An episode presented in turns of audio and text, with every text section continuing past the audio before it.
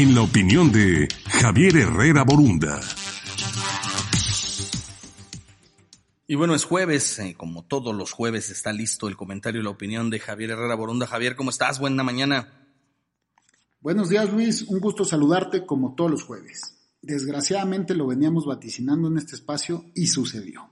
El lunes de esta semana impactó en las finanzas mexicanas el huracán financiero que se venía configurando a nivel mundial tal y como lo hubiese presentado el mejor guion de suspenso escrito en Hollywood, mientras la cepa del coronavirus estaba causando una desaceleración en la economía global, por otro lado, los jeques árabes daban un testarazo al mercado global al anunciar notables descuentos en la venta del petróleo y a la vez aumentar su oferta del producto.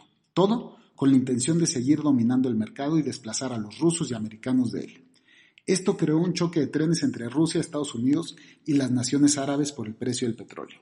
La víctima mayor fue el desplome de las monedas latinoamericanas, el peso entre ellas. La mezcla mexicana del petróleo pasó de estar por encima de los 42 dólares por barril a estar a 35 dólares apenas el día de ayer.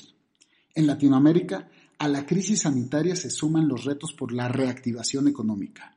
Recordemos que China es uno de los mayores socios comerciales de países del continente para Brasil representa el 28% de sus exportaciones y representó un 20% de las exportaciones latinas durante el año 2019, siendo los metales y alimentos los insumos fundamentales del intercambio comercial entre la nación asiática y las economías emergentes latinas. En virtud de lo cual, a pesar de ser una de las regiones con menos contagios en el planeta, en los tiempos de la globalización, eso no nos ha eximido del daño económico. Hoy, Hoy se ve lejano el pronóstico de crecimiento en el orden del 1.6% que el FMI había dado para el año 2020 en la región, mismo que se dio antes de la aparición del COVID-19. Como vemos, la contingencia sanitaria y los problemas financieros se han entrelazado en un huracán financiero perfecto. Tenemos que prepararnos para tomar medidas ante el caos.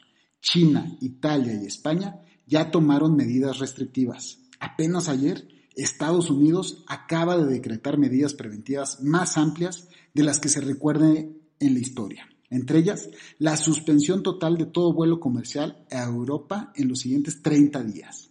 La pregunta obligada es, ante todo el intercambio cultural y comercial que tenemos con esos países, ¿no nos estaremos tardando mucho en aplicar medidas más apremiantes? Realmente espero que no.